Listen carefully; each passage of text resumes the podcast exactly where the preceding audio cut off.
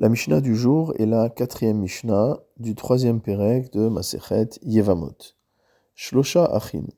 Prenons le cas de trois frères. Shnaim Mehem Nesuin Shete Achayot. Deux des trois frères sont mariés avec deux sœurs. Oisha ou Vita. Ou alors l'un est marié avec une femme et l'autre est marié avec la fille de cette femme. Oisha ou Batbita. Ou alors l'un est marié avec une femme et le second est marié avec la petite fille de cette femme, qui est la fille de sa fille. Oisha ou Batbena, ou alors l'un est marié avec une femme et l'autre est marié avec la petite fille de cette femme, qui est la fille de son fils. Dans ce cas-là, nous dit la Mishnah, si jamais ces deux hommes viennent à mourir sans laisser d'enfants à leurs épouses, Hare elu velo. Ces deux femmes feront la Khalitsa et ne pourront pas être prises comme épouses, comme Yevama, par le troisième frère. Pourquoi cela? Parce qu'en vérité, chacune des femmes a un lien de parenté qui fait qu'il est impossible de prendre ces deux femmes simultanément comme épouses. Et donc si jamais une femme voulait subir le hiboum, elle serait considérée comme l'approche de l'autre femme potentiellement Yevama, dans ce cas-là, on est obligé de procéder à la Khalitsa. Mais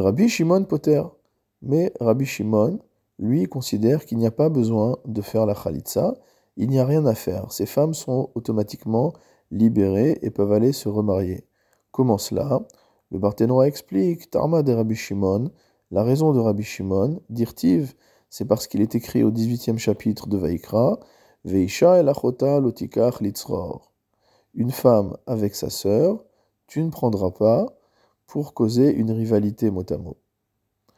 Nous savons que le terme de tsara désigne la coépouse. Besha'a shenaasut sarot zolazo.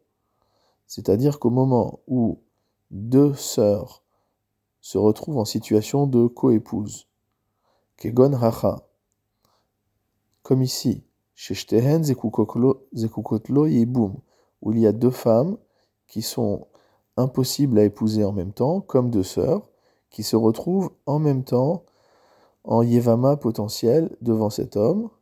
Alors la Torah nous dit Lo lecha. Tu n'as pas de capacité à épouser l'obezo velobezo, ni l'une ni l'autre. Donc la Torah déjà supprime toute possibilité de mariage, et donc il n'y a pas besoin de faire la chalitza, et le Barthénois nous précise que Ve'en halacha ki Rabbi Shimon, que la halacha ne suit pas Rabbi Shimon, donc la halacha suit le Tanakama, il faudra procéder à la chalitza dans un tel cas. La Mishnah continue. Haïta achat mehen asura alav isur erva. Si l'une des deux femmes était interdite au troisième frère pour une raison d'inceste, c'est-à-dire qu'il y a un lien de parenté qui l'empêche d'épouser cette femme, asurba, alors il n'aura pas le droit de l'épouser, ou mutarba chota, mais il pourra prendre sa sœur comme épouse en yiboum. Donc on revient dans le cas où les deux frères avaient épousé deux sœurs. Dans ce cas-là, pourquoi ne dit-on pas que la deuxième épouse, celle qui n'a pas de lien de parenté avec le troisième frère, peut l'épouser? Pourquoi dit-on une chose pareille alors qu'elle est dans un lien de parenté C'est la sœur de l'autre euh, femme qui, elle, est interdite au troisième frère. Eh bien, justement, étant donné que cette femme est interdite au troisième frère, le fait qu'elle ait un lien de parenté n'entraîne pas d'interdiction de euh, mariage avec le troisième frère, puisque on fait comme si la femme qui lui est interdite n'existait pas. Et donc, c'est comme si, finalement, une seule des deux sœurs tombait en yiboum devant lui. Isur mitzvah ou Isur kedusha, si jamais l'une des deux sœurs était interdite au mari, au troisième, au troisième euh, époux, au troisième frère, pour un Isur mitzvah, on avait dit que c'était les shniot la rayot, c'est-à-dire les interdictions qui ont été placées par les sages. Donc ce n'est pas des interdictions de la Torah, c'est des femmes qu'il est interdit d'épouser, midera banan.